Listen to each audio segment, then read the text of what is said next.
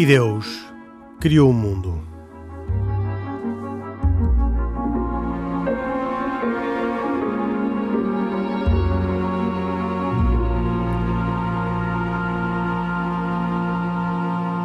Boa noite.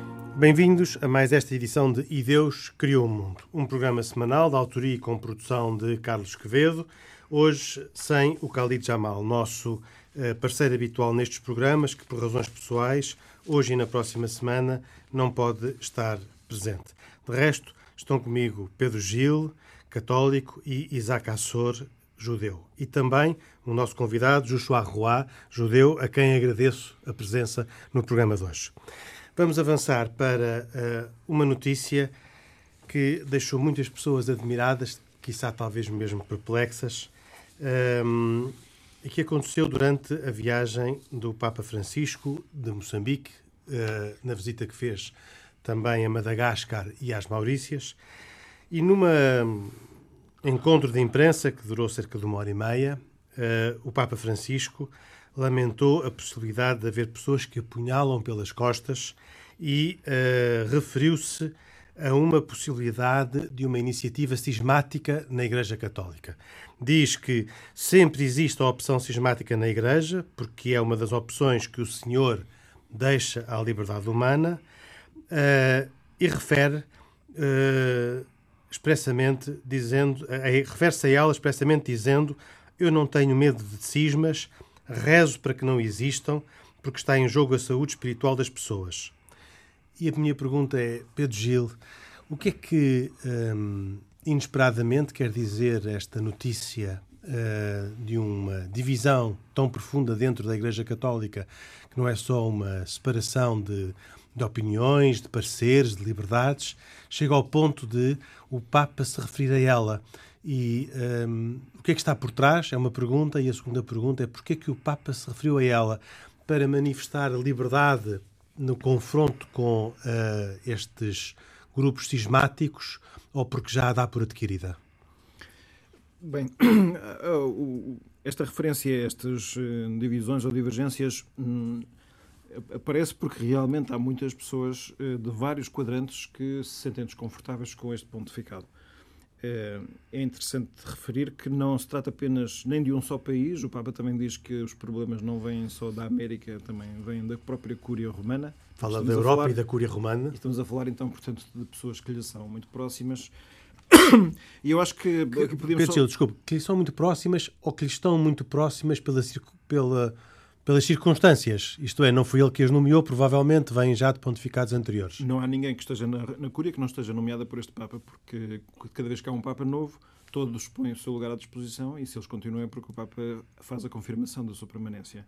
Portanto, isso não, não é o que nós sabemos é que o, o Papa até pela sua própria formação e modo de ser eh, não tem problemas em ter consigo pessoas que pensam de maneira muito diferente da sua. O que ainda não é a mesma coisa do que ter ao perto de si pessoas que eventualmente, eh, sem ser diante dele, possam fazer críticas. Tudo isso é um ambiente, vamos dizer assim, que não é do mais saudável que existe numa organização. Mas pronto. Agora, eu acho que é interessante fazer só aqui uma, uma pequena súmula, um apanhado, ou pelo menos uma recordação, de que foi em relação a este Papa que houve quatro cardeais que escreveram um documento a expor dúvidas que consideraram que não foram respondidas e, portanto, esse documento depois foi tornado público. Eh, foi em relação a este Papa que houve uma, uma baixa assinada de muitos teólogos eh, preocupados com algumas afirmações que repudiaram de, afirmaram, reputaram de heréticas. Foi em relação a este Papa que houve agora um baixo assinado por causa do instituto concreto dentro do, do Vaticano. As que as motivações são diversas. Eu quero assinalar isto só como sinais de um mal-estar ou de uma agitação, de, uma, de um desassossego importante que existe. Também posso referir uh, recentemente, até é sabido, pelo menos quem está dentro disto sabe que na Alemanha vão fazer um grande encontro da Igreja sobre si mesma, uma reflexão, um sínodo, e que na preparação disso o Papa fez uma carta dizendo atenção, não façam um sínodo que saia fora da tradição da Igreja e agora recentemente um bispo colaborador do Papa lhe escreveu a esses mesmos bispos dizendo que tal como estavam a preparar as coisas, estavam-se a preparar para fazer coisas que não são admissíveis do ponto de vista da Igreja, nomeadamente dar autoridade a pessoas que não tenham eh, condição episcopal. E em breve o Cardeal Marx, que é o Cardeal, eh, não sei se é o Presidente da Conferência Episcopal, mas é um dos mais responsáveis da Igreja Alemã, irá a Roma para tratar desses assuntos. Portanto, há é, um bocado por todo lado, um certo sinal de desassossego. É bom saber. Quer que nos este- meios conservadores, quer nos meios é não do- conservadores. Exatamente, de- não- nós não encontramos só de um lado. O que eu não, que- com isto eu quero assinalar estes momentos de discordância e quero também assinalar ao mesmo tempo aquilo que continua a ser uma generalizada aceitação por parte das pessoas comuns eh, de um Papa que lhes parece e é uma pessoa que eh, torna Deus mais credível, sobretudo na parte em que ele quer fazer, que é uma, um sinal de que Deus não se cansa das pessoas, é preciso voltar a Deus e que isso tem a ver muito com a bondade. E que, sobretudo, aqueles que mais parecem estar desamparados, e aqui aparecem os, os pobres, os doentes, que ele de quem se aproxima com gestos tão calorosos, as pessoas sentem uma mensagem muito poderosa e, portanto, é, é, é curioso, nós sentimos aqui, vamos dizer assim, uma aceitação popular generalizada, mas de algumas pessoas mais eh, sofisticadas, dizendo agora assim, desta maneira simples, há algum desassossego. Em alguns setores, isto não, não, não são todos, claro. Mas, mas, oh, posso perguntar uma coisa ao Pedro? Eu estive a ler um bocadinho esta notícia e eh, várias das afirmações que o Papa faz, das preocupações que ele tem e que são prováveis eh, motivos deste cisma, eu, sou sincero, faz-me assim um bocadinho de confusão. Eh, ele continua a defender a questão da ecologia. Sim. Eh, al- alerta para a doença da xenofobia. Eh, ou seja, estamos a falar, estou a dar dois temas que ele eh, menciona como potenciais eh, motivos para um cisma. Um cisma, cisma que já na Igreja Católica já houve vários, Sim. nas igre- na Igreja Cristã, por assim dizer. Sim. E também o alerta que ele faz de que da- do, do- o problema, a ameaça que é o poder capitalista no tempo moderno e por isso é acusado de ser comunista. É exatamente, Ele- isso é uma, é uma das. Nesta resposta, ele não faz a indicação concreta de quem são as pessoas que estão em posição sistemática, nem quais são as acusações que lhe fazem. Ele apenas faz a constatação, a confirmação de que sim, existe eh, este desassossego que eu disse.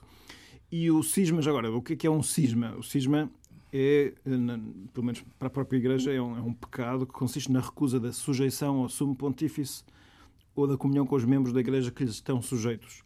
Porque na Igreja há um dado aqui que, que o- para o conceito que o cristianismo tem de si próprio é muito relevante, que é eh, aquele que está em Roma não é simplesmente o equivalente a um presidente dos Estados Unidos ou presidente da República Portuguesa, é o chefe da organização. Ele não, não é simplesmente o boss que está lá em cima. Nós estamos a falar do sucessor daquela pessoa que o próprio Jesus, que para os cristãos é mais do que, do que um homem simplesmente, é homem, mas é Deus feito homem, que escolheu como aquele que recebe poderes especiais de Deus para ser o fundamento da unidade daqueles que ac- acreditam em Jesus Cristo. Pronto. Essa é uma, uma, uma função proeminente de dignidade que não transforma Pedro numa pessoa não pecadora, portanto, ele é tão pessoa como as outras, mas para a função que tem, estará sempre assistido de uma ajuda. De forma que aqui o problema não, não é apenas de que na Igreja se lute pela unidade, tal como na União Europeia há gente que quer que a Inglaterra não se vá embora. Certo. Quer dizer, a, a- unidade é definidora da própria Igreja. Quando os cristãos falam da sua própria Igreja e querem dizer quatro notas da Igreja, dizem una, Santa, Católica e Apostólica. A primeira das, das, das condições é a unidade. Por isso é que as ações que ponham em causa a unidade ou os gestos que manifestem desunião não são apenas falta de sintonia, como nos partidos. Quer dizer, é que, é pá, que desagradável, temos agora uma tendência Então, mas quais são Nessa então, analogia com a Inglaterra, é sempre uma saída sem acordo. Não, não, é, quer dizer, não, não é possível legitimar uma desunião que Cristo não quis. Porque, ainda por cima, Jesus, há uma, há uma, o último dos momentos da sua vida, que foi um encontro com os apóstolos, em que lhe disse palavras muito especiais. Uma das coisas que se referiu imenso e que, pela qual até naquele momento rezou ao Pai foi que todos fossem um, como eu e o Pai somos um. Então, a unidade é mesmo condição de vida, mas muito mais do que naquele sentido que ela é necessária para as organizações. Por isso, em princípio, um cristão, quando olha para estas situações, não fica apenas com aquela pena de não ver, pá, não estamos todos de acordo. Não, o problema não é esse, o problema é maior, não é? Isto não é para dizer O- que as pessoas não possam o sentir... unanimismo não é uma condição da Igreja Católica. Não, de modo nenhum, mas é que aqui há uma coisa diferente, que é, não, não só podemos fazer uma, uma distinção entre unidade e uniformidade, sendo que uniformidade não interessa, a unidade sim, mas é também naquele sentido de que Claro, não, não, não, é para isto, não é para pedir a todas as pessoas que estejam sempre de acordo com todas as coisas que o Papa diga. Pronto, não, não é assim. É, pronto, há sensibilidades, há gostos pessoais e até às vezes pode haver discordância com razão. Aliás, o Papa, na sua resposta, que é muito longa, ele admite que a crítica lhe, o ajuda. A crítica leal, ele refere a crítica leal. Isso, e dessa diz que é aquela que se faz abertamente, que se sabe quem é que diz e porque é que o diz, e pronto, e, e aguarda a sua própria reação. E ele diz que há coisas que merecem ser corrigidas, sem dúvida. Pronto, daí Mas até haver uma situação de rejeição da própria figura, porque o problema do cisma é dizer assim, não, cansei-me, cansei-me de estar em união com o Papa, porque a coleção de agravos que eu já tenho relativamente a ele já me torna insustentável a minha posição. E, portanto, eu, pronto, adeus Roma, uh, porque tipicamente aqueles que se separaram de, na Igreja Católica sempre disseram Roma foi infiel. E, portanto, eu é que estou a tentar ser fiel à mensagem de Deus e, portanto, eu pelo menos tenho que resolver o meu problema. Eu acredito que haja pessoas que até lutem com grandes problemas de consciência, em algum caso, mas, enfim, eu diria que é o, bem da unidade é um bem maior no caso da Igreja. Curiosamente, o Papa diz duas, eh, nessa sua longa intervenção, eh, eh, ressalto aqui duas afirmações que eu gostava de ouvir, sobre as quais gostava de ouvir o Pedro. A primeira é dizer que o cisma é sempre uma separação elitista, elitista provocada por uma ideologia separada da doutrina. E, portanto, o Papa cria claramente a distinção entre a doutrina e uma ideologia que se separa e por isso justifica o cisma. E, por outro lado, eh, digamos isto no âmbito dos princípios, depois no, na, na perspectiva das atitudes, o Papa refere que fazer uma crítica sem querer ouvir a resposta e sem fazer o diálogo, é não amar a Igreja, é seguir através de uma ideia fixa. Bom, o Papa fez uma alusão na sua longa resposta a várias situações de cisma ao longo da Igreja. Até uh, referiu várias correntes que ao longo da história se mostraram como tipicamente defensoras de uma verdade, sem dúvida, mas uh, levando essa defesa a um tal ponto em que desvalorizaram uma série de outras que também seriam verdadeiras e habitualmente é, a constelação da verdade é, é, um conjunto articulado e que se autossustenta, é, reciprocamente se sustentam, e portanto, quando se pega num sítio só para, para isolá-lo, tudo o resto pode cambalear. Enfim, tudo isto tem a sua problemática. Sim, é, Pode-se dizer que é uma ideologia, embora que as palavras são sempre um bocadinho fugidias, nós às vezes não sabemos bem o que é que se quer afirmar. Tanto mais que o Papa refere que a crítica das ideologias pode ser justa, é que ele também parte diz, até pode ser justa essa defesa. Portanto, não quer dizer que as afirmações que estejam a ser alvo de defesa sejam necessariamente erradas.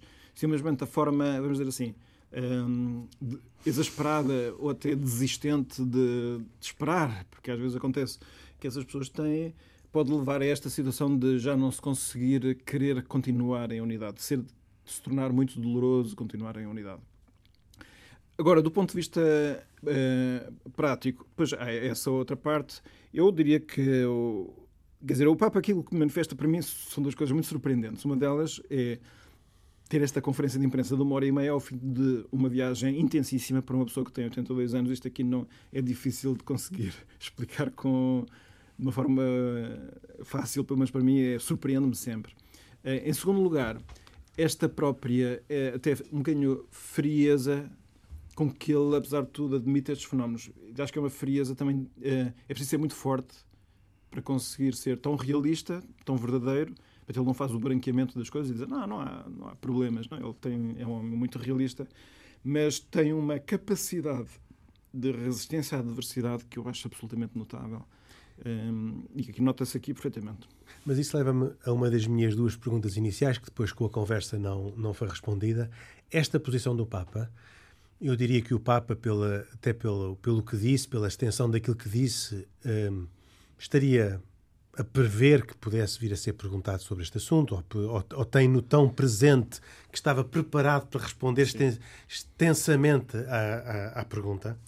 A, a, minha questão ao Pedro Gil é de que se esta preparação resulta da iminência Sim. ou resulta de uma estratégia negocial de demonstrar não medo relativamente àqueles que se propõem ou que ameaçam a cisão. Bom, este Papa é destemido em relação à abordagem dos temas. Uh, Tem-no demonstrado em todas as conferências de imprensa que ele faz de uma forma desabrida, sem, pronto, sem qualquer problema. Mas aqui, uh, porquê é que surge este tema? Eu acho que até uma coisa quase casual ou circunstancial, que é explicado até na própria pergunta que faz este jornalista do New York Times, que é quem levanta o problema. É que na viagem, porque este, esta é a conferência de, de, imprensa na viagem de regresso a Roma, mas na viagem de Roma para Maputo, no caso, uh, o Papa o que fez foi saudar, como faz sempre, cada jornalista individualmente.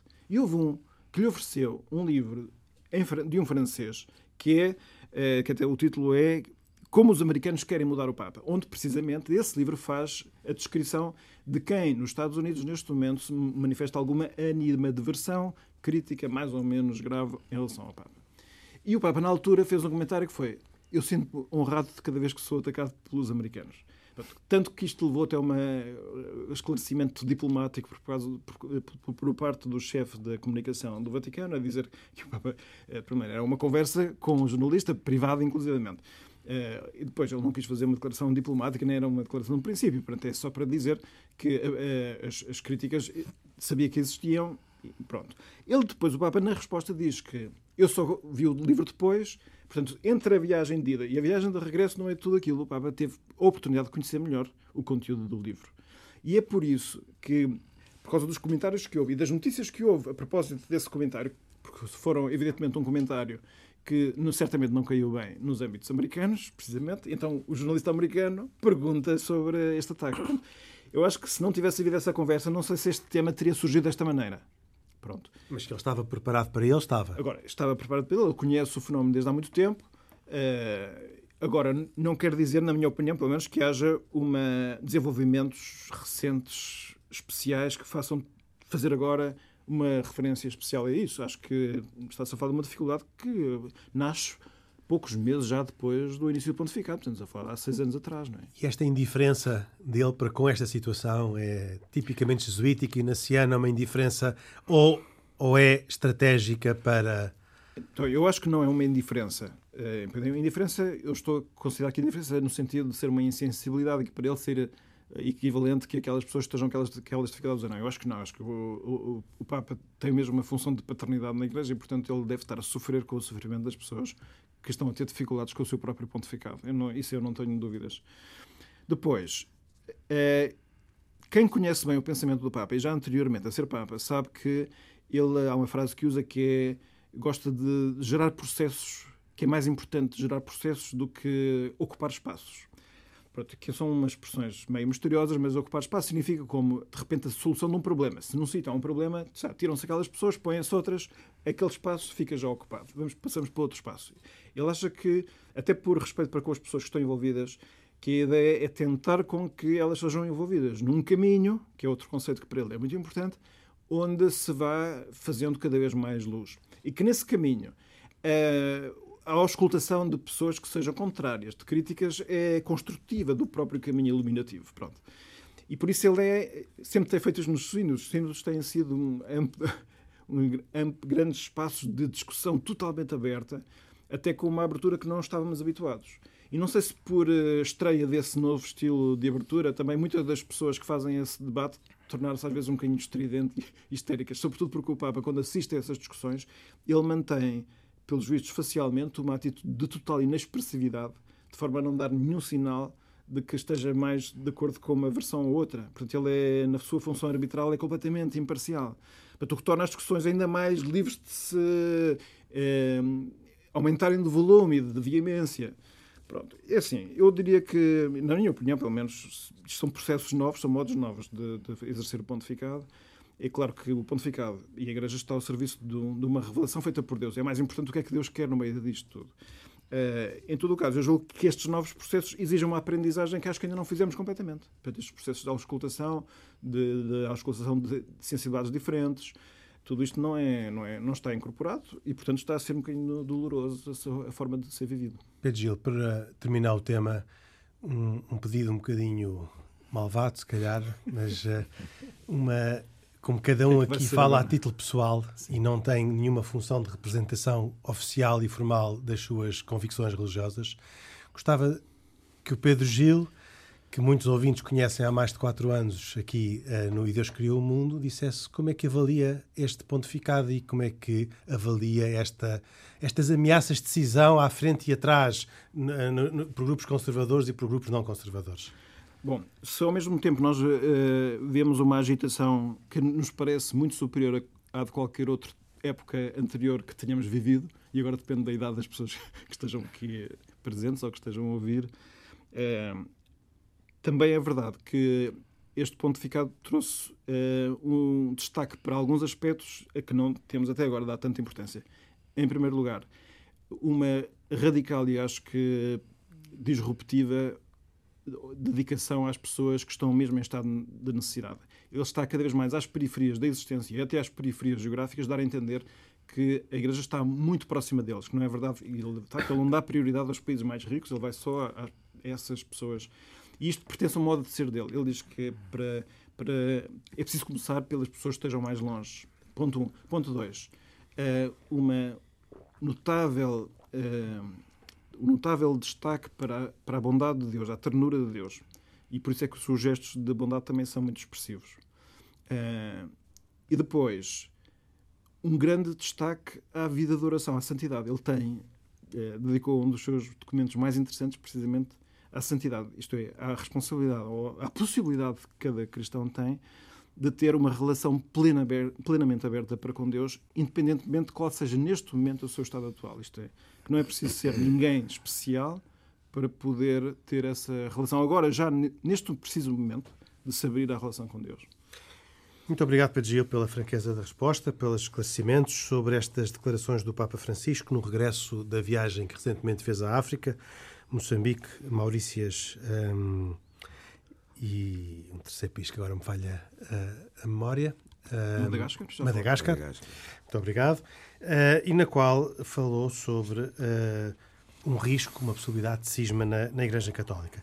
Temos hoje no programa, além do Isaac Assor, como habitualmente, Joshua Roy, também judeu, e eu gostava de agora puxar este tema e perguntar se o judaísmo conhece casos de cisma na sua história, ao longo uh, de uma tão interessante, extensa e rica história, se houve cismas no judaísmo? Bom, uh, eu acho que não há um cisma porque não há uma entidade una de, digamos, de gestão religiosa do judaísmo, como um Papa. Uh, portanto, há uma dispersão do poder religioso através dos diferentes rabinos e das diferentes fações. Se isto é um cisma, então é um múltiplo cisma. É a triplicar e a quadriplicar. É exatamente o contrário. Há uma diversidade de opiniões que são comumente aceites. E no momento, no momento uh, da, do risco, e eu falo de risco do antissemitismo, todas as fações estão unidas. Portanto, não há uma entidade única e, super, e que seja de supervisão do, da religião. Mas deve Porque... haver alguns, alguns elementos que sejam definidores da unidade, para não. se poder chamar judaísmo, não é? Não, o problema maneira... é este. É que uh, há aqui uma diferença grande do ponto de vista da concepção religiosa. Uh, primeiro, uh, a religião no judaísmo é uma é uma é um fenómeno pessoal. Cada um responde perante o, perante Deus por aquilo que faz. Há, digamos, uma ligação uh, a Deus que é completamente diferente. Primeiro, porque o fenómeno Deus muitas vezes, muitas vezes, sempre, não é dogmático, é axiomático. Deus existe porque eu acredito em Deus. Bom, Ora bem, isto é muito importante. Se não acreditar, é Deus não existe? Não. Você sabe se existe. O problema é esse. Eh, nós acreditamos que existe. Mas, por exemplo, você tem um dos filósofos base do judaísmo atual, Maimónides. Olha. Não é? É muito referido, já o conhecemos aqui muito bem. Eu, eu falo de Maimónides. quase Maimónides Mas- faz parte do painel do programa. Eh, o, o Maimónides, que é, eh, que é eh, digamos, eh, o homem que define dois tipos de teologia: a teologia positiva e a teologia negativa, dizendo que, de uma, de uma forma simples, a teologia positiva eh, acontece quando um grupo, uma pessoa, um grupo de pessoas afirma numa crença de um Deus e que esse Deus existe. E a negativa, porque existe porque há um grupo de pessoas que nega essa existência. E esta, esta dualidade de pensamento, ele acaba por dizer que não é antagónica, mas é complementar. Porque, primeiro, porque os que negam são dependentes do que, dos que afirmam. Porque nada pode ser negado sem ser previamente afirmado. E, em segundo lugar, porque eh, uns eh, fazem o seu caminho pela espiritualidade, os outros normalmente pela ciência.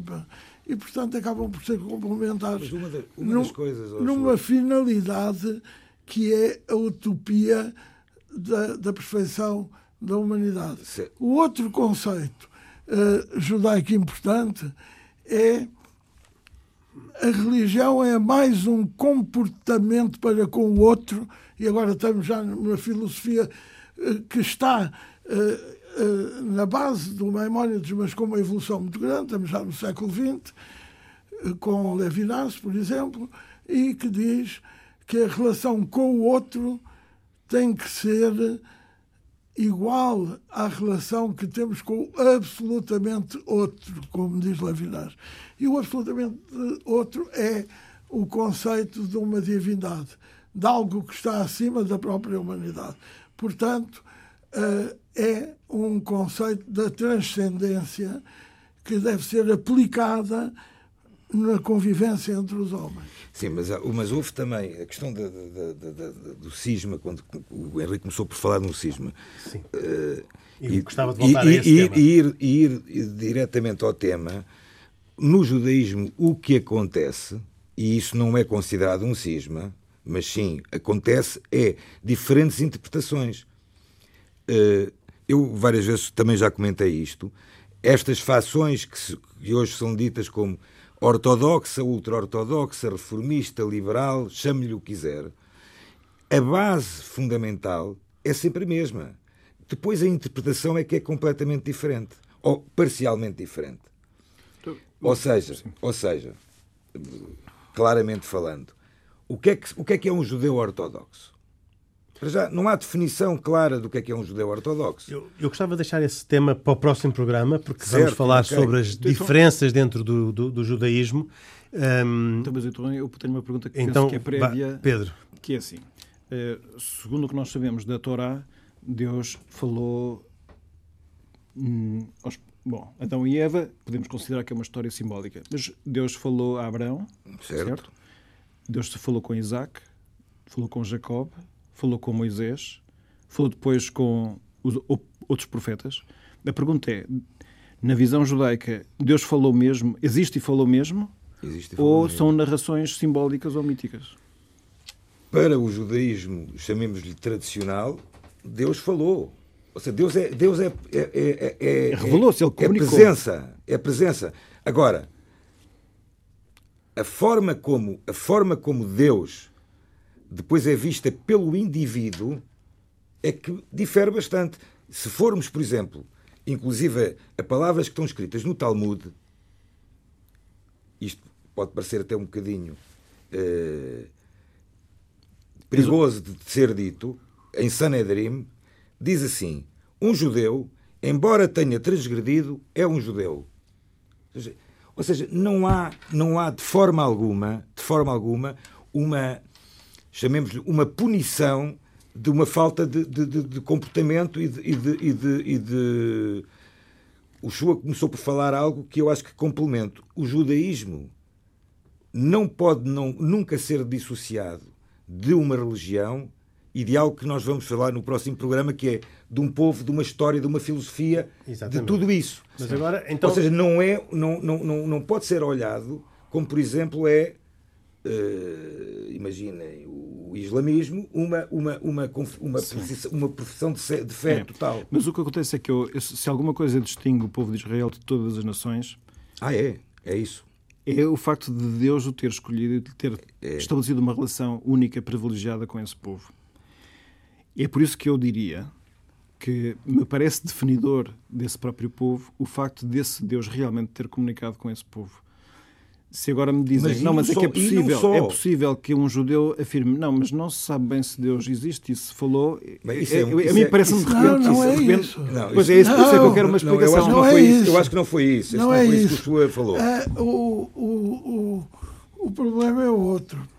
É um conceito a religião judaica é um conceito com várias estruturas que o sustentam, que sustentam aquilo que se chama a religião judaica.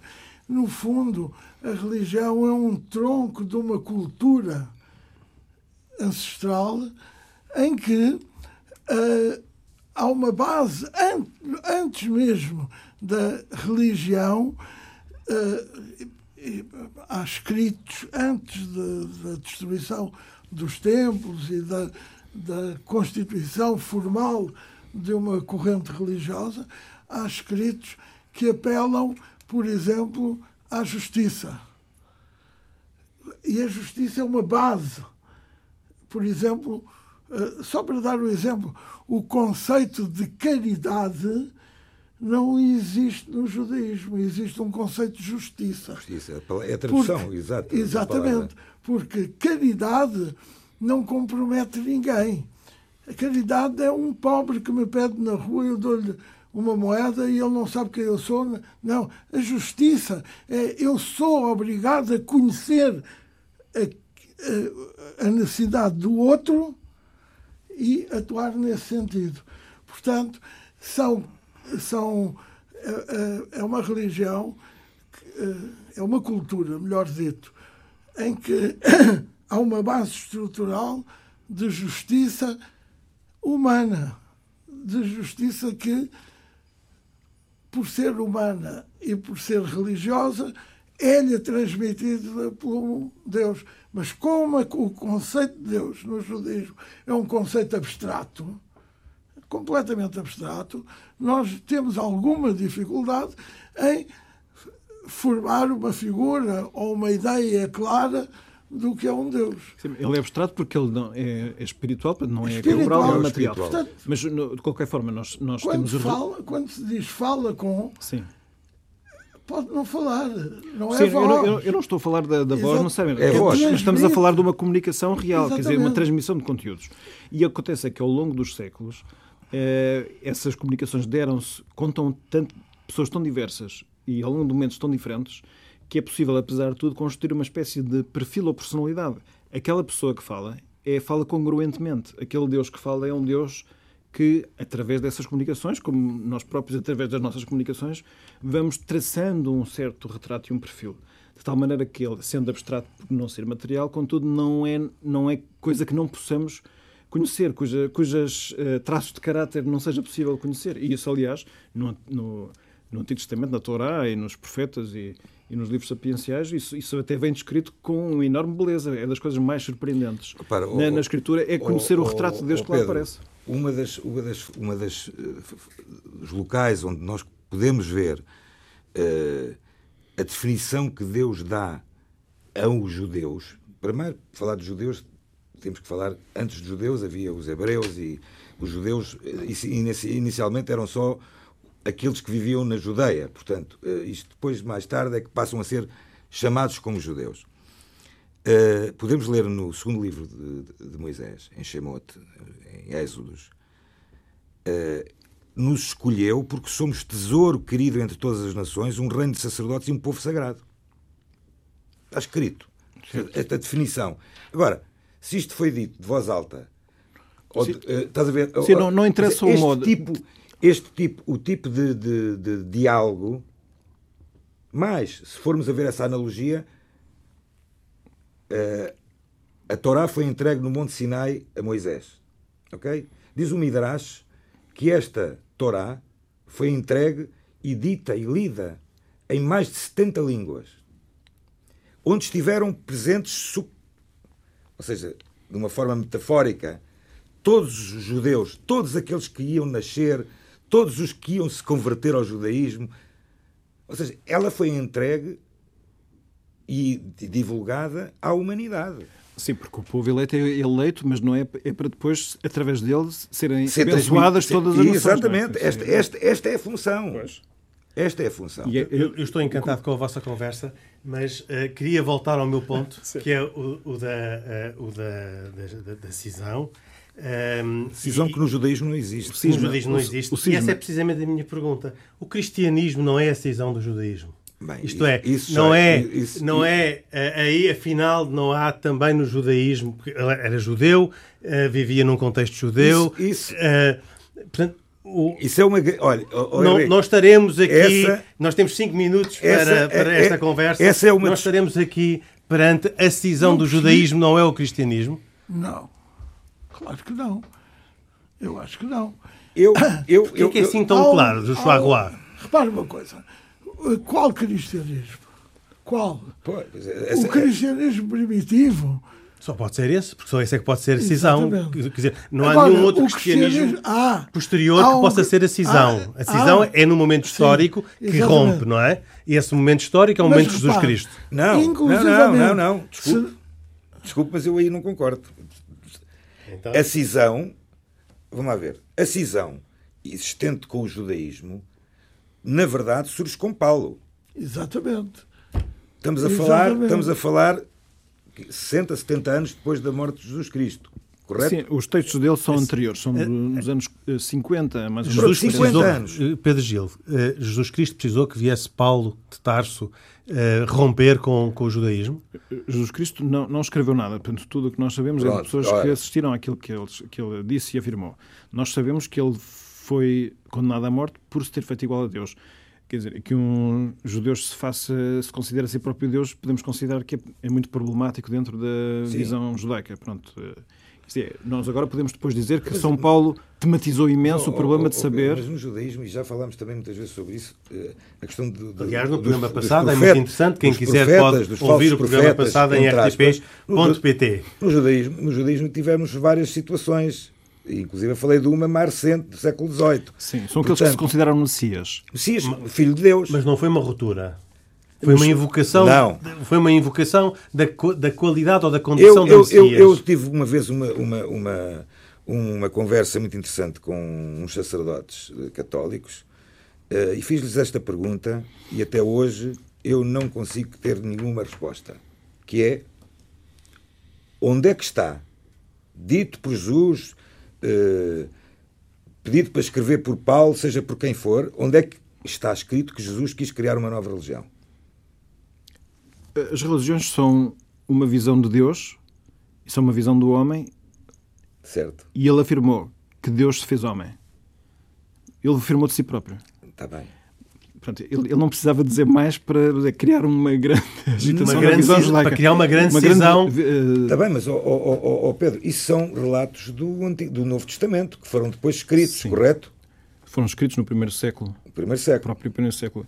Não, e é bom não esquecer que ele, ele foi condenado à morte por isso, mas não, não havia outra razão para o condenar à morte. Sim, era, era, um... era patente que ele tinha dito uma, coisa, uma blasfémia inaceitável. E eu compreendo que, a partir do momento em que não se consiga aceitar que ele seja mesmo Deus, evidentemente que é, é uma blasfémia. Não, não há aqui volta a dar. Isto é, é certo, é mas a condenação à morte só podia ser feita pelo Tribunal Romano. Evidente. Ou seja, uh, ou seja não, é o, mas quem é que, não são os sumos sacerdotes. É não, não são os sumos sacerdotes. Quem é que gritou, que faz, que quem gritou que não, os, os sacerdotes, os sumos sacerdotes. O povo. É, eram romanos? O, o povo podiam ser romanos, podiam ser judeus, podiam ser. Uh, não, é assim, não, é assim o, a autoridade religiosa, mas eu acho que é compreensível. Eh, considerou que era inaceitável que aquele homem, está bem que eh, atraía muitas pessoas, viesse a de si mesmo, dizer de si mesmo que era Deus. Não, não, não podia haver aparentemente maior ofensa. Mas o que eu continuo a não conseguir entender, tu dizes eh, que a questão de Deus fez-se homem. Eu acho que não é por aí. Porque Porque repara, todas as. Todas as uh, eu até disse isto uma vez, e se calhar é uma blasfémia também isto que eu vou dizer. Eu disse Estás uma vez que Jesus tinha sido o primeiro socialista de, da história. E se, calhar, e se calhar não estou muito longe da verdade. Muitas das alterações que foram feitas para o judaísmo, elas eram alterações sociais, essencialmente. Não eram alterações uh, do, do, do, conteúdo. do conteúdo é que o cristianismo também acha isso. É, acha, que, é, acha que toda, tudo aquilo que no, em toda a história da comunicação de Deus aos homens se faz alusão sobre o que é que viria a acontecer no futuro, concretamente eh, os sinais do messianismo, se cumprem em Jesus. Eu sei que isto é meio duro de ouvir para mas... Eu peço desculpa, gostava de voltar ao Joshua Arruá, que tinha dito há pouco, obviamente, que o cristianismo não é um, um cisma do judaísmo. Não, e depois foi interrompido. É Gostava que terminasse nos, é nos, dois minutos que temos de, de, a, a de sobra. A questão é esta. Pá. No conceito judaico, todos os homens são filhos de Deus. Pá. Sim, mas assim. Mas... Há até uma, um fenómeno que os católicos uh, reservaram para eles, que é a questão do Ruach HaKadosh, ah, Espírito Santo. Espírito Santo.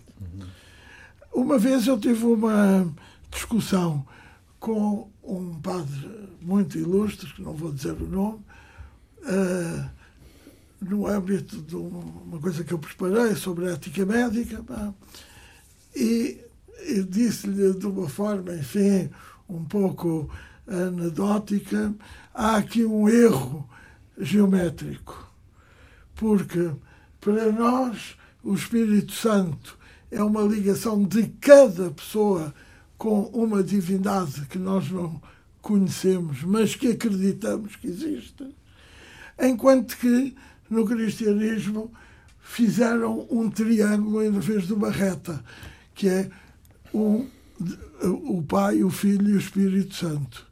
Ora, o Filho somos nós todos, pá.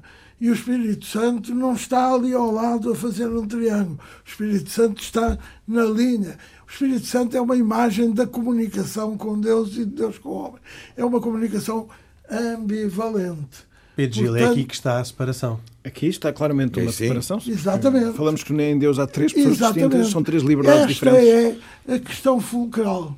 Depois uh, acontece um fenómeno que é um fenómeno geracional, que é uma luta do filho contra o pai, no fundo. É que um, cria-se, alguns anos depois, uma religião. Paulo Tarso é uh, nitidamente o reformista do, do cristianismo uh, primitivo, que não tem grandes diferenças conceptuais do judaísmo, uh, alterando nas 613 regras religiosas, múltiplas regras, e a seguir é a grande conversão é a grande conversão, eh, não no tempo, mas no conceito, do catolicismo, do, do, do cristianismo, que é romanizado. E há uma adaptação de um pensamento romano ao cristianismo. Eh, repare, a reforma, muito mais tarde, eh, é, digamos, de certa maneira, um regresso a um primitivismo. Eu peço cristão. desculpa, eh, eu gostava muito de continuar este tema. Nós já não temos mais tempo hoje para falar sobre este assunto, nomeadamente sobre esta questão final derradeira, se uh, o cristianismo é uma decisão do judaísmo, mas devemos ter muitos outros tempos, muitos outros programas em que possamos voltar a este tema, que julgo que não ficou esgotado hoje, ficou só ligeiramente aflorado depois do programa da semana passada, em que tínhamos tentado perceber o que é que divergia, o que é que, se, o que, é que distinguia judaísmo e, e, e cristianismo.